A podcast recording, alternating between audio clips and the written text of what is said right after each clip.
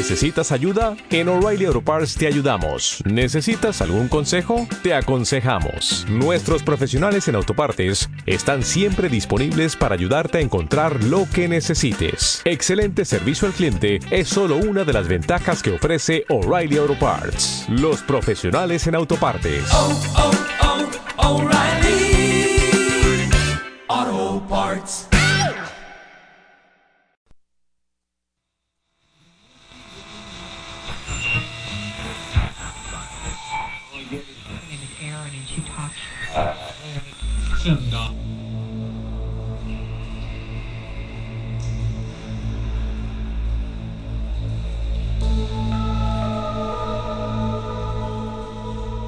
Estás escuchando el podcast de Tripas Mutantes.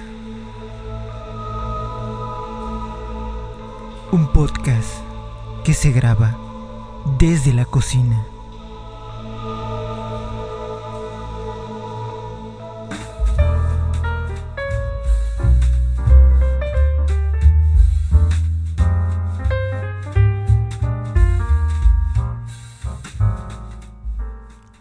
Bienvenidos a una nueva edición de este su bonito podcast Tripas Mutantes.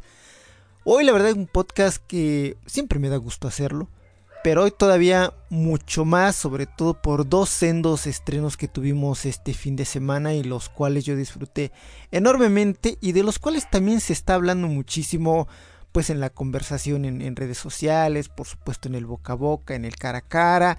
Y creo que vale la pena no, no, entrar tanto a destriparlas ni al sobreanálisis, sino comentarlas porque valen mucho la pena. Y que yo creo y me atrevo a decir y espero amigos y amigas que me escuchan ya hayan visto pues alguna de estas dos propuestas que hoy traigo a la mesa de Tripas Mutantes. Una es una película y la otra es una serie. Yo creo que ya intuyen cuáles son. Te recuerdo las vías de contacto. Tenemos una cuenta de Twitter arroba baúlmisterio y puedes escuchar y descargar este podcast en tu aplicación de podcasting favorita. Ojalá puedas recomendarnos, calificarnos, puntuarnos para bueno eh, visibilizar un poco más el podcast y ojalá este pueda llegar a muchas más personas. Pues arrancamos esta edición de Tripas Mutantes de inicio de semana un podcast más de sobremesa, más de comentar, más, pues más des distendido, distendido. Arrancamos, yo soy Eduardo y esto es Tripas Mutantes.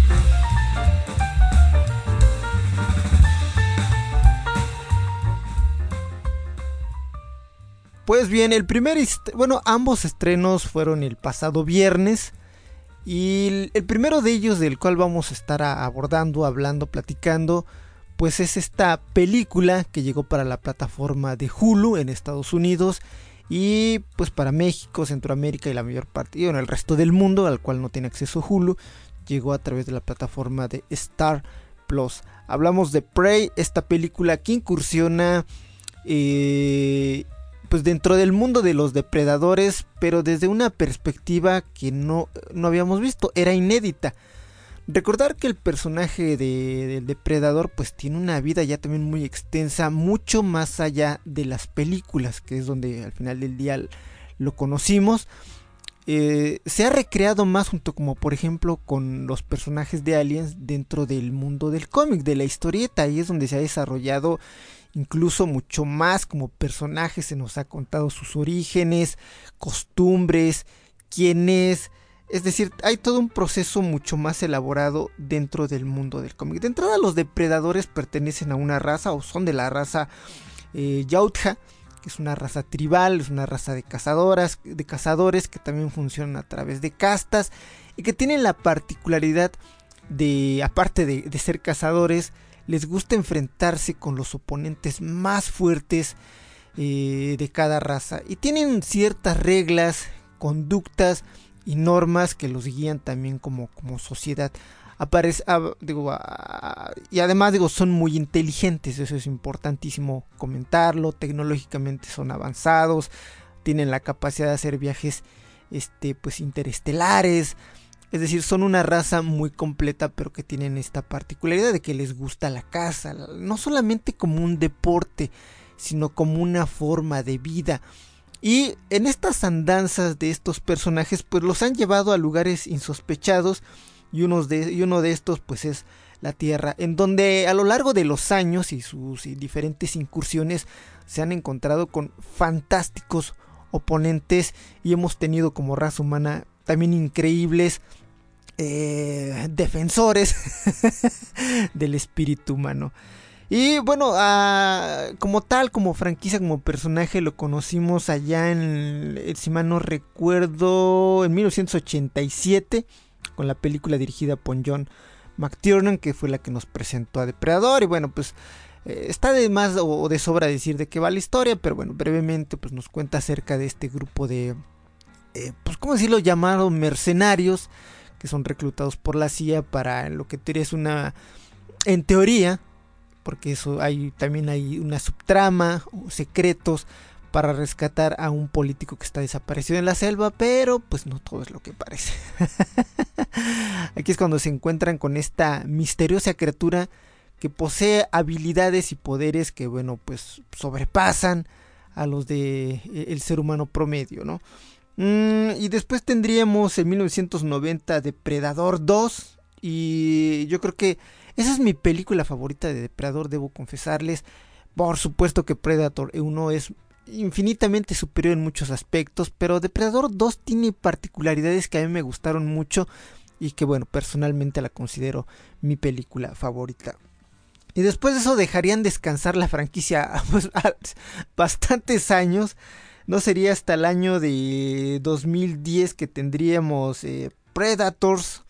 Bueno, antes, en, el Inter, de que tuviéramos Predator de 2010 de Robert Rodríguez, tuvimos una serie de crossovers de Aliens versus este Depredador versus Aliens o Alien versus Predator que eran también un crossover muy muy ambicionado y muy deseado por los fans de ambas franquicias. De entrada porque en Depredador 2 al final de la película eh, con Harrigan. podemos ver, yo creo que es una escena que nos voló la cabeza a todos. Eh, veíamos en la nave de este alien la cabeza de un... en la nave del depredador veíamos la cabeza de un alien. Entonces confirmábamos que ambos convivían en un mismo universo y que eran especies rivales. Bueno, en el mundo de los cómics se había desarrollado mucho mejor esta, esta rivalidad y cómo se gesta y bueno, a partir también de ciertos elementos. Pero llevarlo a la pantalla, al cine, pues era, era toda una épica y también era, insisto, un anhelo de, de, los fans por ver a estos dos. Porque al final del día también los aliens son cazadores, pero tienen esta cuestión de que son seres irracionales, si bien por supuesto también poseen inteligencia, ellos funcionan más como arrasadores, eh, indistintos que lo único que desean es preservarse a partir de la destrucción. Los depredadores, pues es, una raza distinta. Y bueno, pues era ver cómo se relacionaban. Y cuentan ahí una serie o una especie de historia para tratar de situarlos en la Tierra, porque también está esta como justificación de que los aliens ya existían o habían visitado la Tierra previamente. Y a partir de, bueno, se nos cuenta cómo Incluso los depredadores fueron precursores de, civilizaciones antiguas. Ahí concretamente se hablaba, por ejemplo, de los mayas. Era una cosa que también resultaba un poco inverosímil, pero decía uno, bueno, órale va. Al final ambas películas creo que no le acabaron gustando a la gran mayoría. A pesar, digo, de... Se limitaron y eso me parece que fue un error a mostrarnos de manera pues el, de manera muy gratuita la, confrontación las peleas que se agradecen pero eh, hablando del sustrato de, lo importante de la historia pues carecía de esto no entonces era así como que ah, pues nada más fue mostrarnos estas peleas y pues no me acabó de gustar. Y insisto no sería hasta el 2010 que regresaría The Predators esta película de dirigida por eh, Robert Rodríguez esta ya tenía un poquito más de, historia porque nos planteaba o nos mostraba cómo seres humanos eran raptados y llevados pues, a otro planeta y pues estos a su vez eran cazados, eran cazados por un depredador, pero la particularidad pues de estos humanos que eran secuestrados y llevados a este planeta es que en teoría estas personas, estos humanos eran los mejores cazadores, algunos eran asesinos serial, uno era asesino serial, uno era sicario, otro era un yakuza, es decir, una serie de personajes. Y de ahí pues la, la, franquicia eh, se, se, se mantuvo. Y no sería hasta el 2018 que tendríamos de Predator de Steve Hawkins y Nimrod Tal y Shane Black. Shane Black este, formó parte de la original Predator y era como parte también de la idea de traer un poco del espíritu de la original para contarnos una nueva historia. Y si bien la película está entretenida, pues no deja de, convertirse al final del día en otra película anecdotaria de, de Depredador para pues mantener vigente al personaje. Pero no había algo mucho más allá emocionante después de, de Depredador 2, me parece. La, las subsiguientes películas fueron eso, nada más como intentos de mantener vigente a la, a la franquicia. También con un personaje muy deslucido. Eh, pasaron muchas cosas. Entonces, cuando se anunció que la película de Prey llegaría a la plataforma de Hulu, pues era de entrada, pues, pues ¿qué se podía esperar? Digo, eh, era un proyecto, de entrada no era muy ambicioso, porque estaba destinado para la plataforma, entonces pues tenía ahí como generaba una serie de dudas al respecto de de qué podría tratar este proyecto. Una vez que conocimos el tráiler y un poco más de la historia, este empezó a generar interés, se empezaron a mostrar primeras críticas, impresiones y la película pues fue tomando un, un hype moderado me parece y eso es importante y bueno, finalmente se estrenó el día viernes. Pues de qué va Prey, de qué va esta película. Bueno, de entrada la película o la historia se sitúa 300 años de la Depredador original de 1987 y la película eh, pues nos cuenta la historia. Es, es una historia en donde tenemos a dos protagonistas. tenemos de entrada a, a, Naru y su, pues a este momento es insospechada y que yo creo que se roba la película de manera muy increíble. Compañera canina, hablamos de Sari, esta perrita, esta dingo americano que también tiene una historia muy curiosa que vamos a contar más adelante. Y eh, la historia se plantea en estos 300, an 300 años antes dentro pues de la comunidad eh, de los estos guerreros comanches, los nativoamericanos y es básicamente eh, es una historia que, tiene particularidades. De entrada, eh, la película trae un cast de, se esforzaron de manera importante para que quienes eh, pues, formaban parte del cast fueran nativoamericanos y bueno, pues hubiera una representación fiel tanto de sus costumbres como de la vida indígena que ellos han tenido de, de la región, bueno, de, de, los Comanche, de la tribu Comanche, que es una de las más antiguas y también de las más aguerridas razas de o tribus de, de nativoamericanos. Y eh, la protagonista es eh, Amber Mid Thunder, y bueno, pues a su vez trae un cast, insisto, de nativoamericanos. Y nos cuenta las acerca de esta de esta mujer de Naru que hay un tema también antes de comenzar. Hay un tema muy importante. Y que lo entiendo, pero también partiendo de que la película es una ficción y si bien es una ficción debe haber cierto respeto por reglas que están implícitas. Hay una especie como de resquemor, sobre todo en los que son fans este, acérrimos de la saga, y lo entiendo, puede ser un hueco argumental. Y es que cuando vemos las representaciones o las luchas que han tenido los depredadores contra seres humanos en una época moderna, ha sido difícil. Y a pesar de que estos cuentan con armas, ¿no? como metralletas, pistolas, granadas, eh, aún contra tecnologías infinitamente superiores, que son las que tienen los, los depredadores. Ahora bien, aquí existe la, la percepción de lo que se puede ver en Prey es que este enfrentamiento que tienen los comanches, porque no solamente es Naru, eh, pues están mucho más limitadas porque son las flechas, es una cuestión rudimentaria contra todo ese acervo tecnológico con el que cuenta el depredador en turno, pues les parece inverosímil que estos guerreros o concretamente esta guerrera, pudiera competir siquiera con, con un depredador. Pero bueno, a mí no me pareció tan inve- inverosímil de entrada porque se nos cuenta y se plantea muy bien. Incluso forma parte del, del punto de fuga de, de la historia. Es que son guerreros ellos, los, los, los Comanche, y que están en esta constante y permanente lucha. No solamente por vivir, sino por sobrevivir al ambiente propio en el que ellos viven y se desarrollan. Entonces, este espíritu combatiente es inherente dentro de ellos. Y entonces, pues sí, e- esta es como la parte para justificar y que me parece también muy razonable de, de la película, a pesar de tus argumentos de que, bueno, pues sí, si a los demás les costaba trabajo hacerle frente y eso que tenían armamento mucho más sofisticado, pues esta muchacha, esta niña, casi niña, pues mujer, tiene que pelear con, su, con cosas muy limitadas. Pero bueno. Naru, este personaje que se nos presenta dentro de la película, esta nativa americana, pues de entrada es una mujer que está no insatisfecha, porque al final del día ella lo que pretende es algo más, algo más para su vida y algo más para su familia.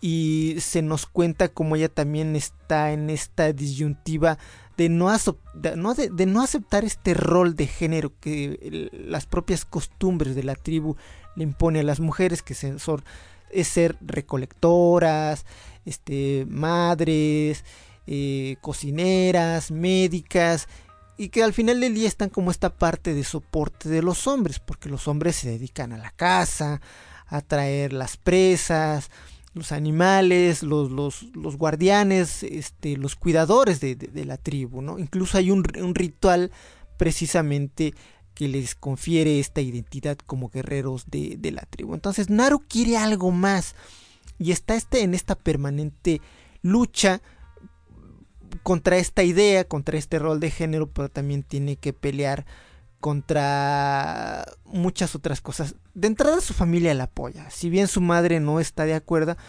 entiende el espíritu guerrero de su hija, su hermano también. eh, esto es importantísimo, logra ver en ella todo el potencial que desarrolla, porque Naru es una excelente rastreadora dentro de, lo que se nos cuenta de la película y también tiene habilidades como guerrera, a pesar de que los otros miembros de la tribu pues la, la, la hagan menos, pues por su condición eh, de género de ser mujer. Y, insisto, Naru pues tiene o cuenta con una tremenda aliada, que es esta perita este, eh, Sari, que es una dingo americana, que forman un binomio extraordinario en la película porque ambas se complementan para cazar, para rastrear, y este lazo de amistad que, que se llega a tener pues entre un ser humano y en este caso pues un perrito o en este caso una perrita. Mm, ahora bien, ¿qué, qué, qué, cuál es la historia al respecto de, de Sari, esta perrita? De entrada la perrita se llama Coco. y Coco fue rescatada y adoptada para, para la película. Y pues hay una historia curiosa.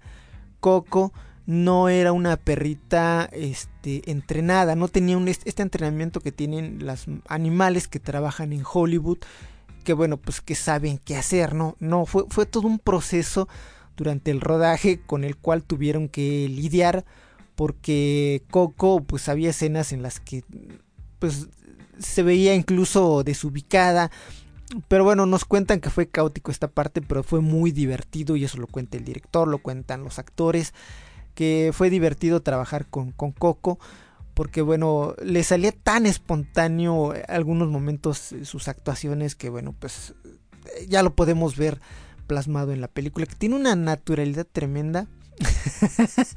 eh, y le insisto, se roba yo creo que una parte de, de la película. Eh, Coco es un dingo americano que es, de estos perros que son de trabajo, como lo pueden ser el dingo australiano, el Akita, los Shivas, bueno, y otra raza de, los, los que son perros de trabajo y perros muy energéticos. Entonces, si alguien vio ya vio Prey y dijo, yo quiero un dingo americano, pues...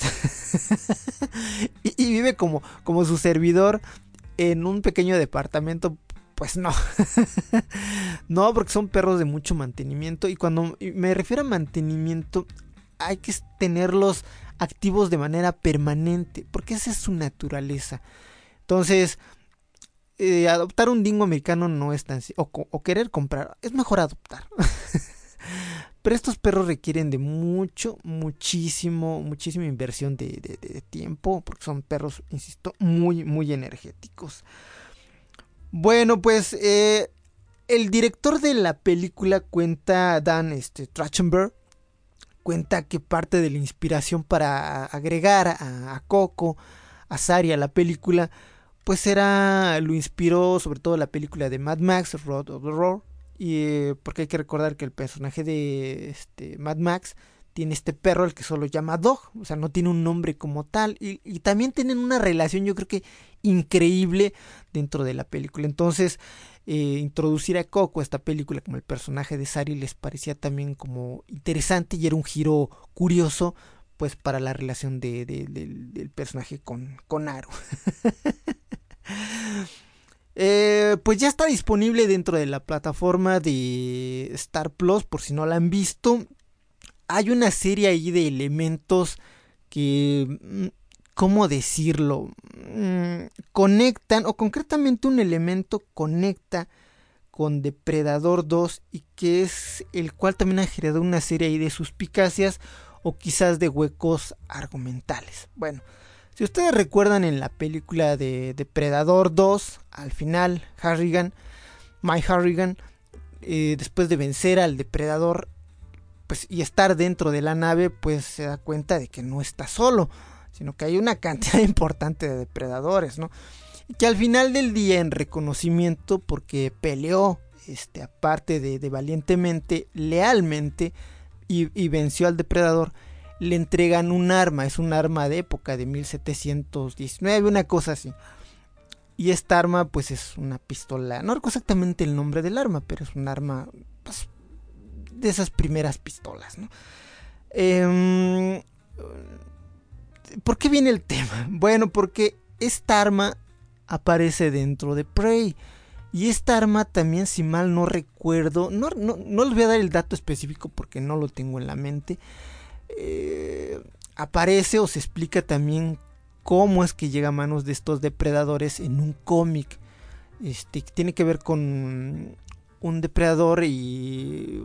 En, ay, déjenme acuerdo bien de esta historia. No, la verdad es que no, no me acuerdo. Pero esto también ocurre durante... Podríamos decir que durante esa misma época.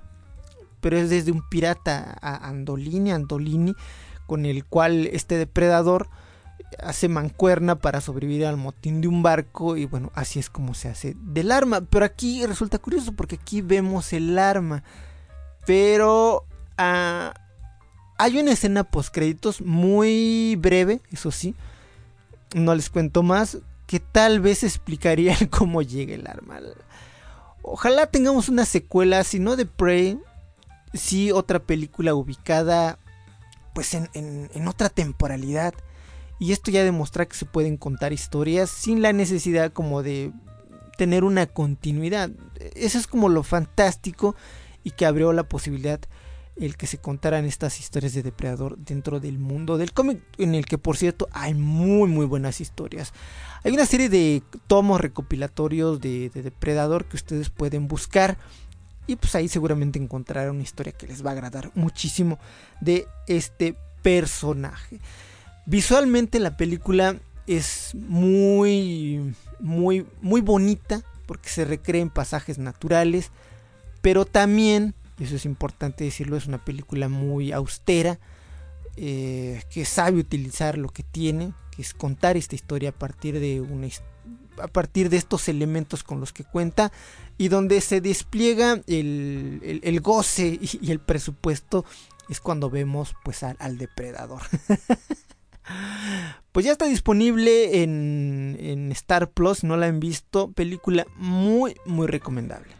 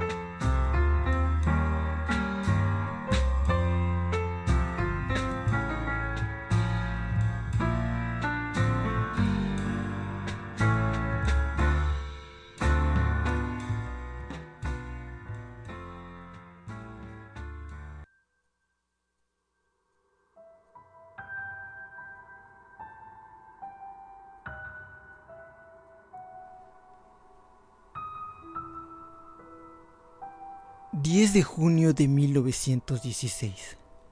Toronto, Canadá. Ellie Martin escucha su cuento para antes de dormir.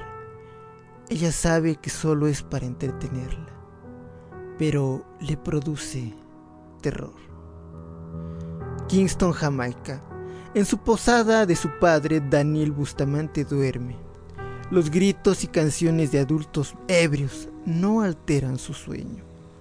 Sueña con un castillo en el aire, por encima de las montañas azules. Un castillo hecho de nubes. Verdun, Francia. Esta noche Stefan, Stefan Wasserman, saldrá de la trinchera otra vez, en cuanto sea de noche. Jamás soñó que sería así. Nadie se lo advirtió. Mintió acerca de su edad para enlistarse. Casi cumple 14 años.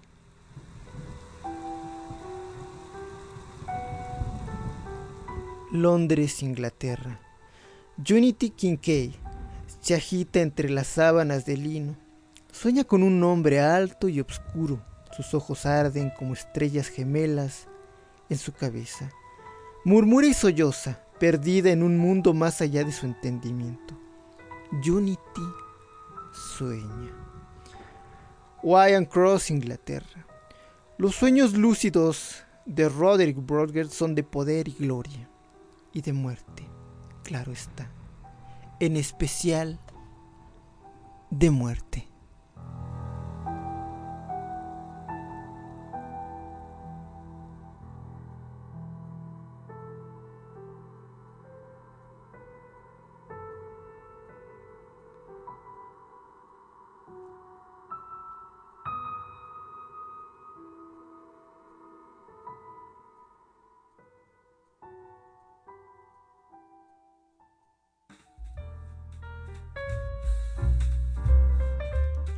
Y sí, también este fin de semana finalmente se estrenó, pues yo no sé qué tan esperada sea, eh, pero al menos yo creo que por el sector de fans de, de, la obra de Neil Gaiman sí, y también era una de las apuestas importantes de la plataforma para este año, era esta, la adaptación de The Sadman, este personaje que naciera ya a finales de, de, de los 80 y que es también uno de los personajes o de las historias importantes para simbrar y fundamentar eso que creó DC en su momento, que fue el, el, sello de vértigo, que era mostrarnos historias con una narrativa mucho más arriesgada.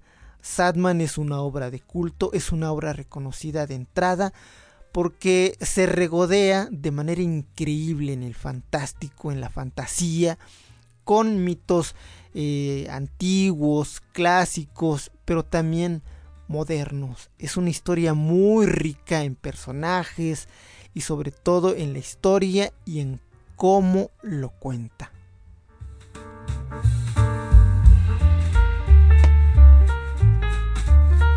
Si bien The Sadman no es la obra cumbre de Neil Gaiman y tampoco es la obra más importante, yo creo que sí es reconocido porque también eh, fue como un punto de partida para que pudiera desarrollar eventualmente pues otro tipo de proyectos. Originalmente a él le fue planteado eh, Sadman con la idea de reescribir o renovar un personaje clásico que si mal no recuerdo fue coescrito por Jack Kirby relanzar el personaje pero bueno pues había también una serie ahí como de condiciones y era cambiar cosas del personaje y al final del día lo hizo. Lo hizo y nos mostró este personaje moderno, distinto al Sadman que, originalmente le plantearon. Y bueno, se, convió, se convirtió, insisto, en uno de los iconos del sello de Vértigo. Cuando se anunció que iba a haber una serie de. Pues forma, una serie de televisión, pero en este caso para una plataforma.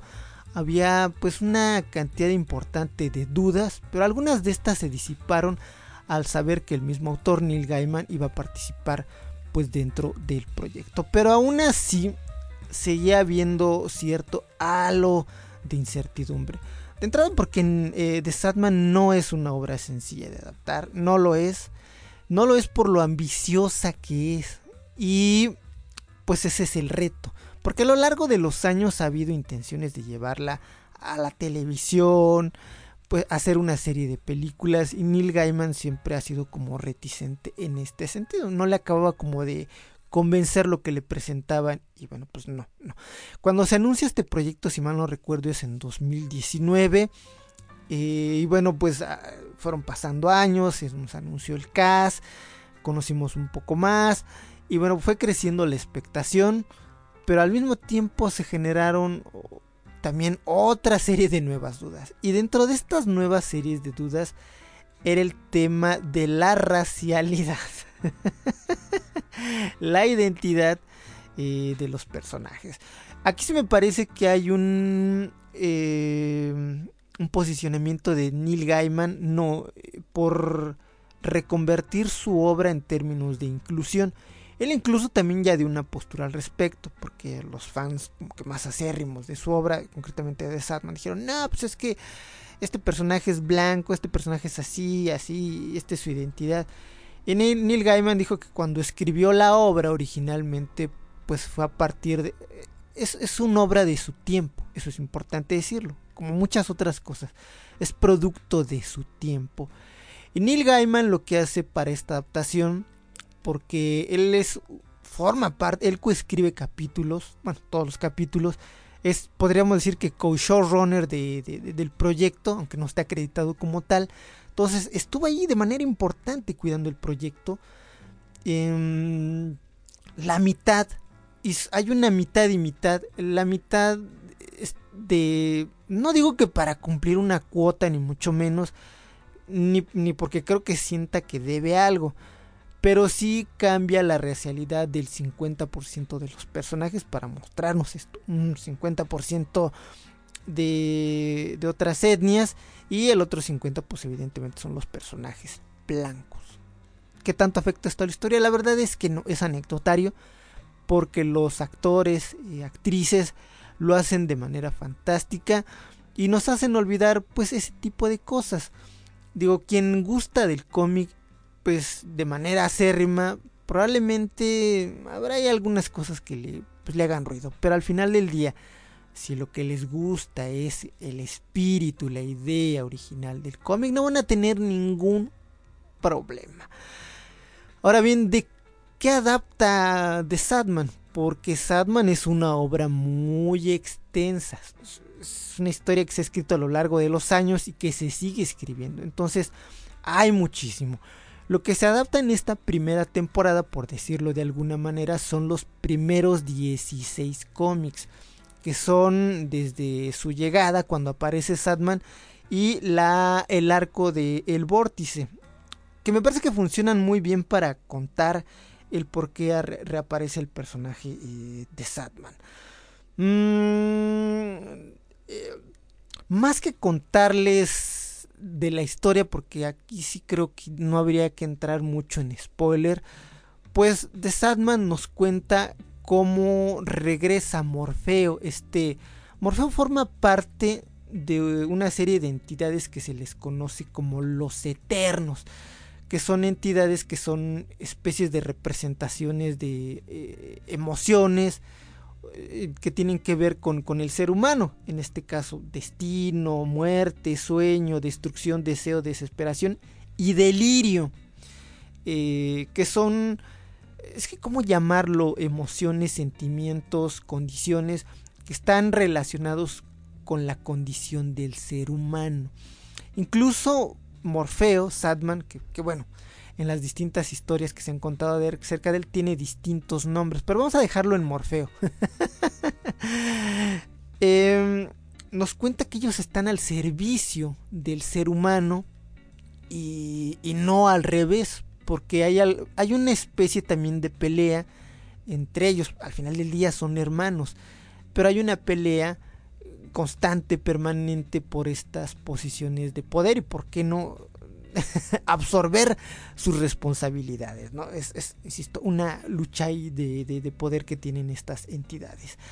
Eh, sueño, Morfeo, se nos cuenta que fue aprisionado accidentalmente, entre comillas, por, em, pues por un culto que estaba liderado por Roderick, que lo que ellos en realidad querían invocar era la muerte y la querían invocar para tratar de resucitar eh, Roderick a su hijo que había muerto pues en una batalla y para ello se vale de todo tipo de engaños para engatusar a otras personas para que se unan a su culto pero al final del día el- la invocación sale mal, resulta mal, porque no acaban invocando a muerte, invocan a Dream, a, a Morfeo, a, a The Sadman. Y pues una vez que se dan cuenta, pues bueno, se decepcionan, pero entienden que tienen una entidad que les puede dar algún tipo de cosa. Pero bueno, Sadman decide que no les va a dar absolutamente nada. Y por eso lo contienen en este... eh, ¿cómo llamarlo? En esta invocación, porque también está un círculo que es una especie de sello que evita que The Sadman escape. Y en, en la historia, bueno, al menos en la serie de televisión se nos cuenta que han pasado más de 100 años. En, en el cómic son aproximadamente 76 o 77 años los que estuvo aprisionado, no fueron tantos, porque es del 88-89 el, el- el cómic, que curiosamente sale en noviembre.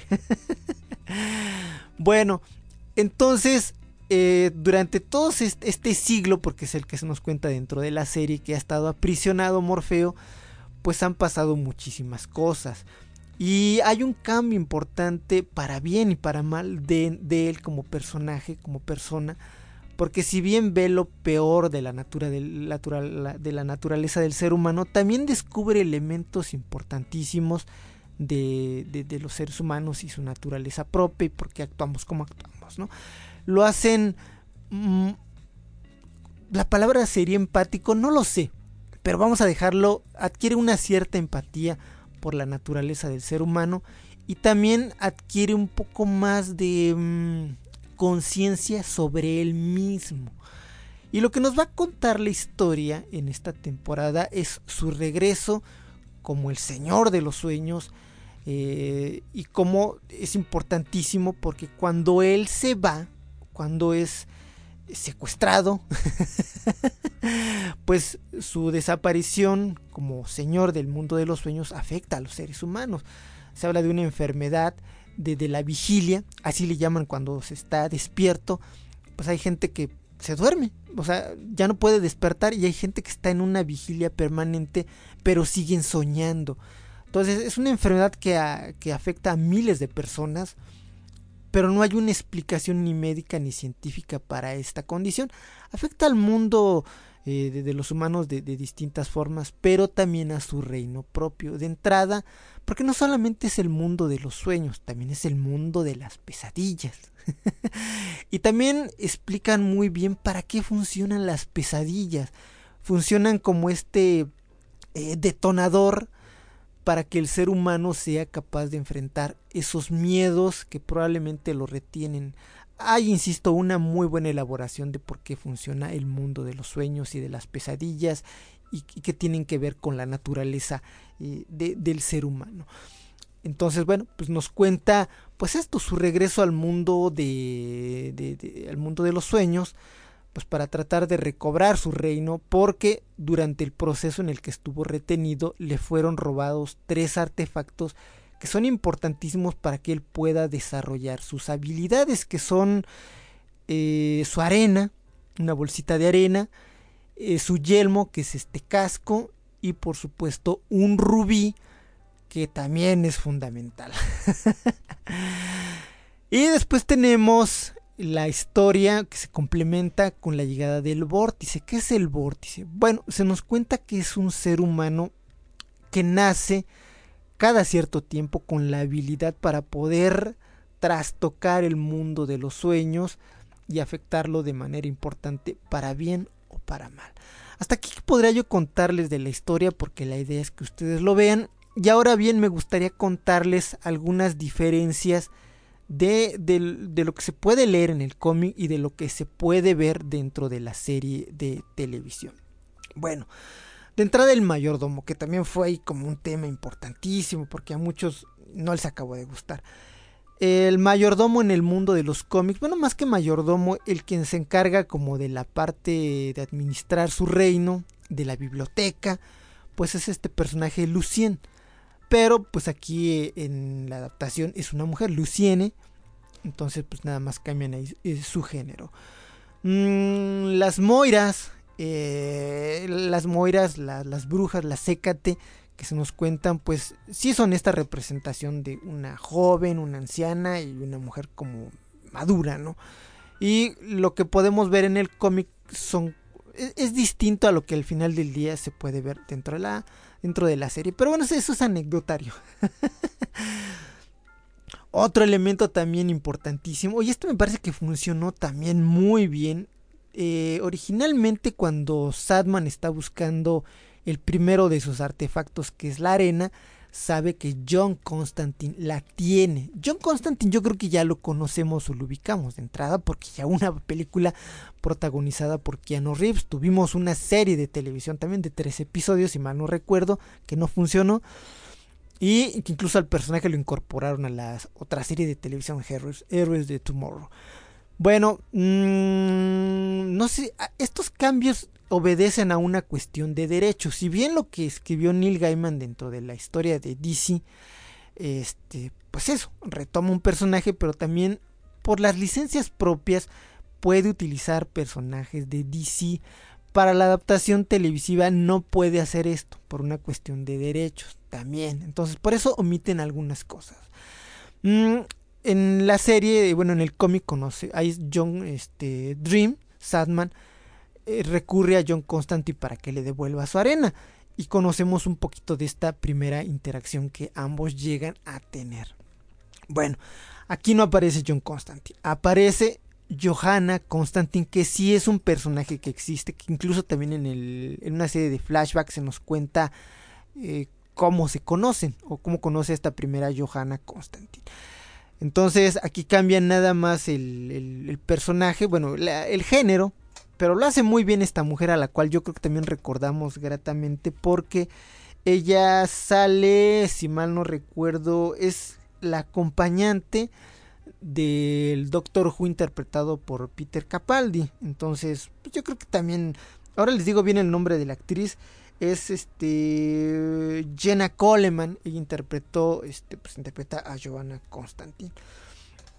¿Cuál otro? Por, por ejemplo, también eh, un personaje recurrente de de Constantine, de Hellblazer, pues es Chaz, este chofer, que en la película es interpretado por Shia LaBeouf. Es este chofer, bueno, pues también sale en el cómic, pues no sale en la serie. cuando está tratando de, bueno, cuando está en esta búsqueda de su segundo objeto, que es el yelmo, que es esta máscara, pues descubre que el, el yelmo fue vendido y que quien lo obtuvo lo intercambió o hizo un pacto con un demonio y pues le dio un amuleto y el demonio se quedó con el yelmo y tiene que ir al infierno.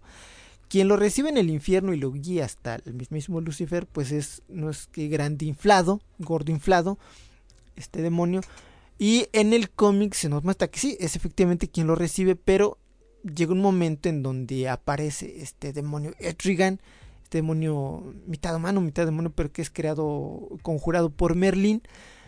Eh, es el que lo guía el resto del camino y se ponen un poco al tanto de, pues, de qué ha pasado en este siglo, o en estos 76 años concretamente en el mundo de en el cómic. Cuando llegan ante pues eh, Lucifer, estrella de la mañana, eh, que curiosamente también sí, sí, sí es el personaje que tiene una serie de televisión que también está en Netflix. Pero pues el personaje que podemos ver en la serie de televisión de Netflix, bueno, que tiene su serie propia, pues es un personaje más caricaturesco, más este eh, exagerado, hiper exagerado. Y la versión que tenemos tanto en la serie de televisión como en el cómic, pues es un personaje mucho más contenido, ¿no? y aquí también hay una particularidad. Originalmente, y eso lo dijo Neil Gaiman, él se inspiró en David Bowie en esta época en la que tenía esta apariencia muy andrógina.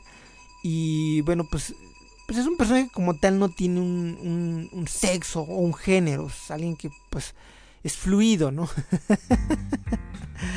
y está interpretado por eh, Gwendolyn eh, Christie, actriz a la cual yo creo que recordamos también gratamente por su participación en la, en la serie de Juego de Tronos. Bueno, ella interpreta a Lucifer. En el mundo del de los cómics, el personaje comparte el poder y las responsabilidades con, con otros dos demonios que también son importantísimos, que son, eh, déjenme acuerdo, Azazel y Belcebú. Y cuando llega a, pues, a reclamar y a contender por su yelmo, porque tiene que pelearlo, el demonio que lo tiene es Charozón.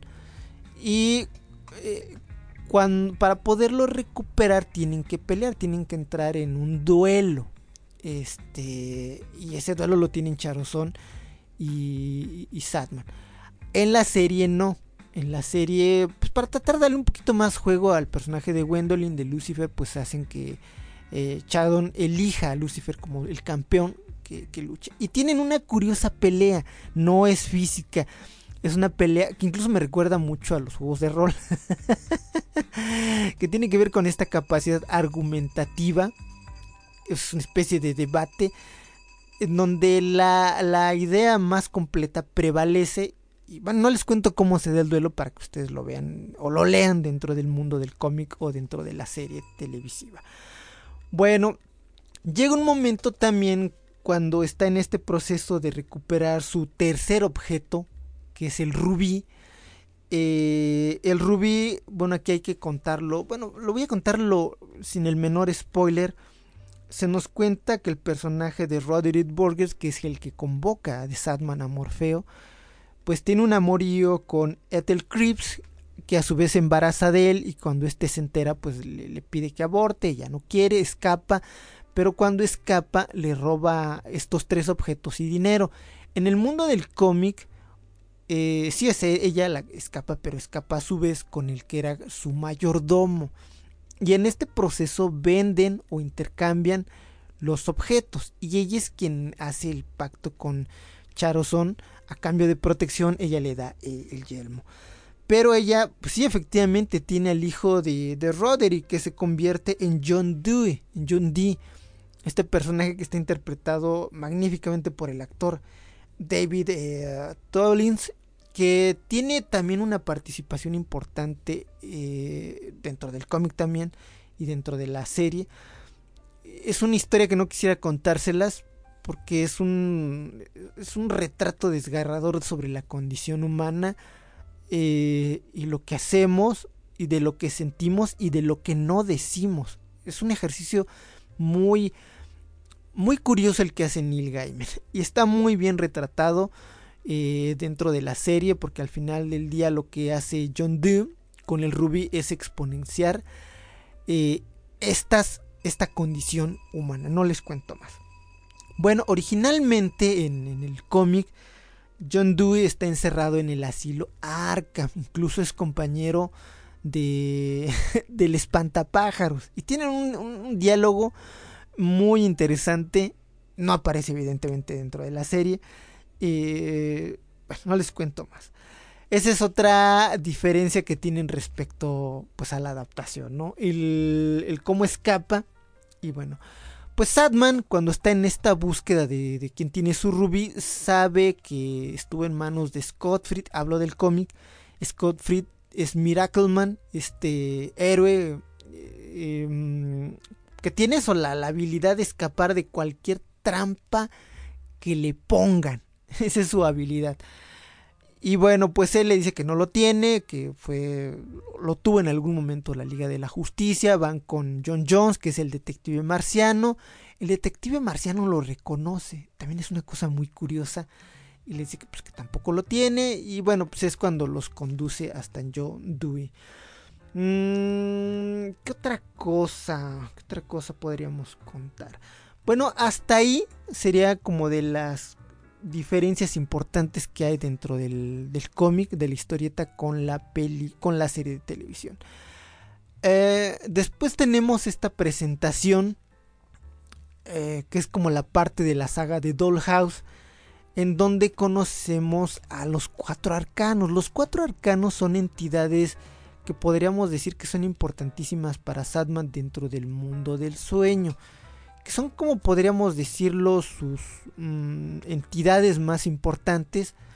Y en el mundo del cómic tenemos a Brut, a Glob, a Corinto y a Fiddler's Green, que son los cuatro arcanos. Para la serie de televisión decidieron, me imagino que por una cuestión, sí es por una cuestión de derechos, omitir a Brut y a, y Glob y nos presentan pues a un personaje creado ex profeso pues para esta serie de, de- televisión que ahorita les digo cómo se llama.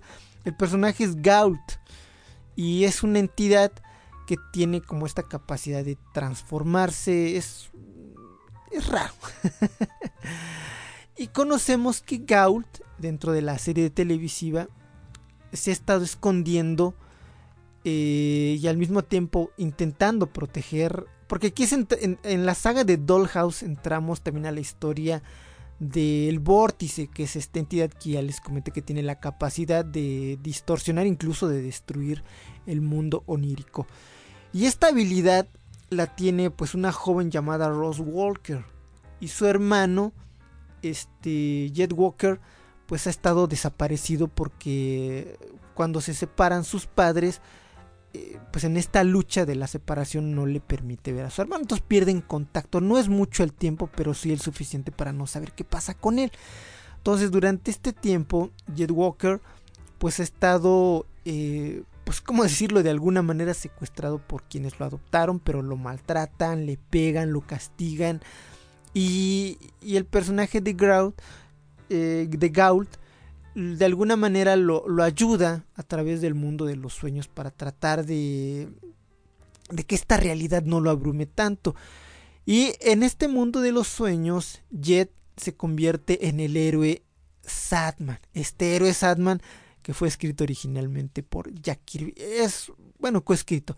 Y es un gran homenaje el que se hace pues, pues a esta creación, ¿no?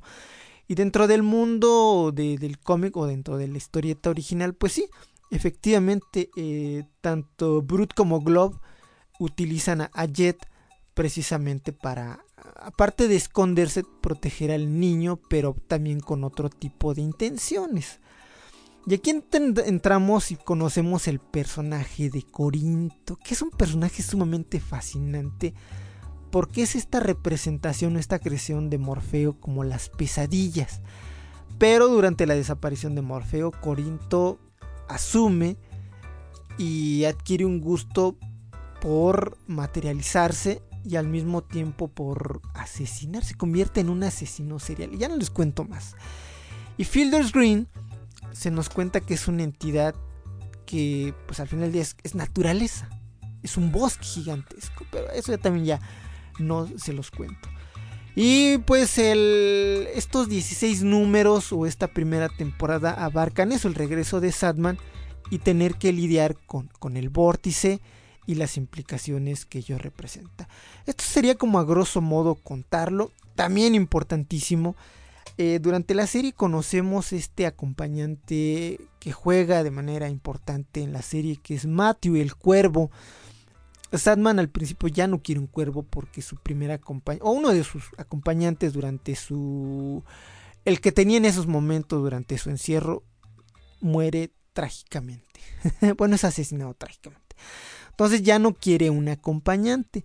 Pero hay una curiosidad. Matthew, el cuervo, en el mundo de los cómics originalmente, pues es un personaje que nace y dentro del universo de Something.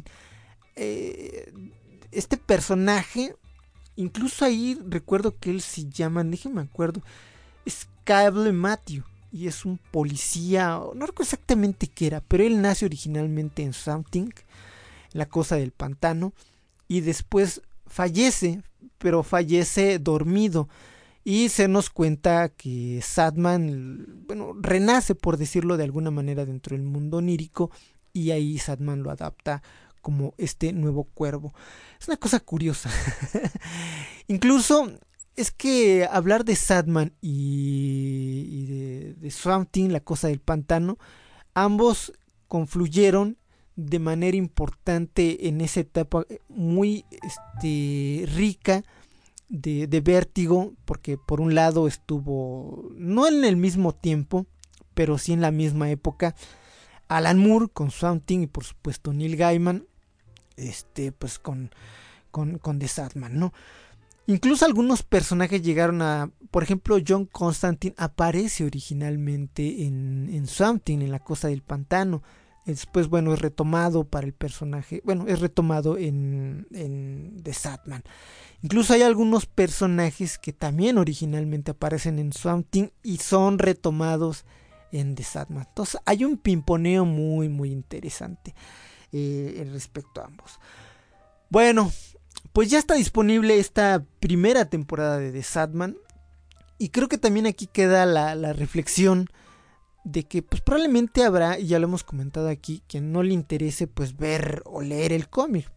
No le interesa, es muy válido. Y probablemente quiera ya la serie. La serie está muy bien procesada, muy bien diluida, no en un mal sentido, para acercarla a, pues, al gran público. Que probablemente, insisto, no quiere leer el cómic, no quiere acercarse. Quiere como el, resumen, ¿no? La, la, carnita sin tanta ibericueto, ¿no? Y eso me parece que lo hace muy bien Neil Gaiman con la serie. Pero también, por supuesto, hay un guiño importante al fan pues, de, del cómic. Pues si les interesa, está disponible este, el cómic editado en español. Aquí en México lo editaron ya hace algunos años. Primero en una edición en, de tapa dura. Eh, que cuando tú juntabas los volúmenes se formaba el rostro de The Satman. Después lo editaron en una versión económica este año. Este año una versión económica de pasta blanda. Y hace algunas semanas se editó que curiosamente lo volví a comprar porque me gustó mucho la, la, la, edición que hicieron es una edición de lujo igual pasta dura pero trae un cubrepolvos pues también muy chulo muy chulo el cómic fue ilustrado por, por, una cantidad de personas como Sam Kate que forma parte como de la primera etapa Mike Bridenberg, Michael Jones, Chris Bacalo, nombres importantes de, de, de, de, la ilustración. Sadman es una obra muy rica en cuanto al fantástico porque, reitero nuevamente, eh, incorpora eh, mitos, eh, mitos, pero también hay una riqueza narrativa increíble y entonces pues vale mucho la pena acercarse o verla. Pero yo los invitaría a que la lean y que descubran lo que originalmente planteó Neil Gaiman pues con esta historia. Son muchos cómics, incluso llega un momento en que Sadman se convierte en algo antológico porque también hay spin-offs. Death, que si bien no comenté mucho al respecto de ella, es un personaje que también adquirió pues ese estatus de culto y también tiene sus respectivas historias, sus hermanas, hay toda una cosmovisión que creó Neil Gaiman y pues vale mucho la pena. Sí, sí vale mucho la pena. Y es una de estas obras fundamentales para entender el crecimiento del mundo del cómic eh, en los 80s, 90s para lo que hoy tenemos. Bueno, pues esta fue eh, la edición de Tripas Mutantes, no digo especial. bueno, sí, este especial sobre estas dos franquicias que una en película y una en serie que finalmente pues llegaron a plataformas. Bueno, pues ustedes amigos, amigas, ¿les gustó? ¿Qué opinión tienen tanto de la película como de The Prey, de la película Prey de la serie de Neil Gaiman? ¿Les gustó? ¿No les gustó? Ojalá puedan comentarme algo. Les recuerdo las vías de contacto, tenemos una cuenta de Twitter, arroba y pueden escuchar y descargar este bonito podcast en su aplicación o plataforma de confianza. Nos despedimos, que tengan un buen inicio de semana, fin de semana y nos escuchamos en otra edición pues de este su bonito podcast de tripas mutantes.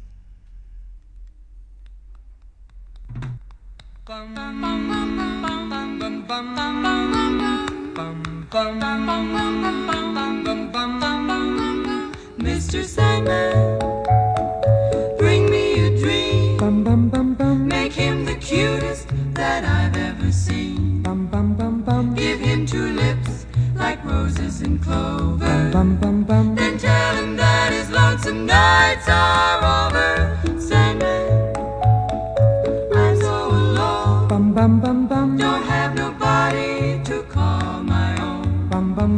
Please turn on your magic beam. Mr. Sandman, bring me a dream. Bum bum bum bum bum bum bum bum bum bum bum bum bum bum bum Mr. Sandman.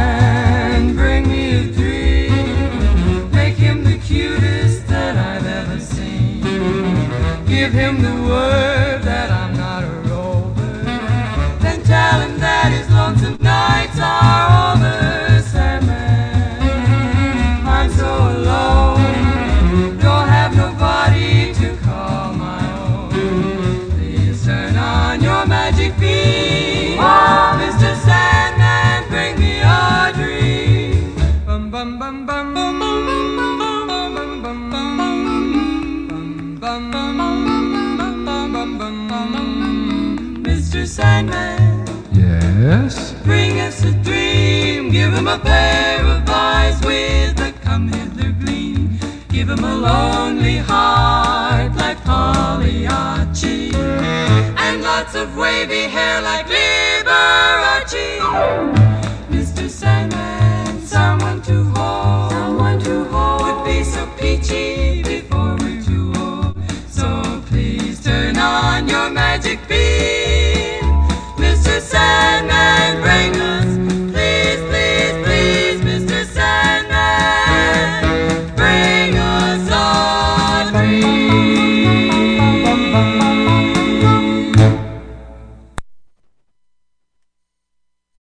Potencia tu primavera con The Home Depot.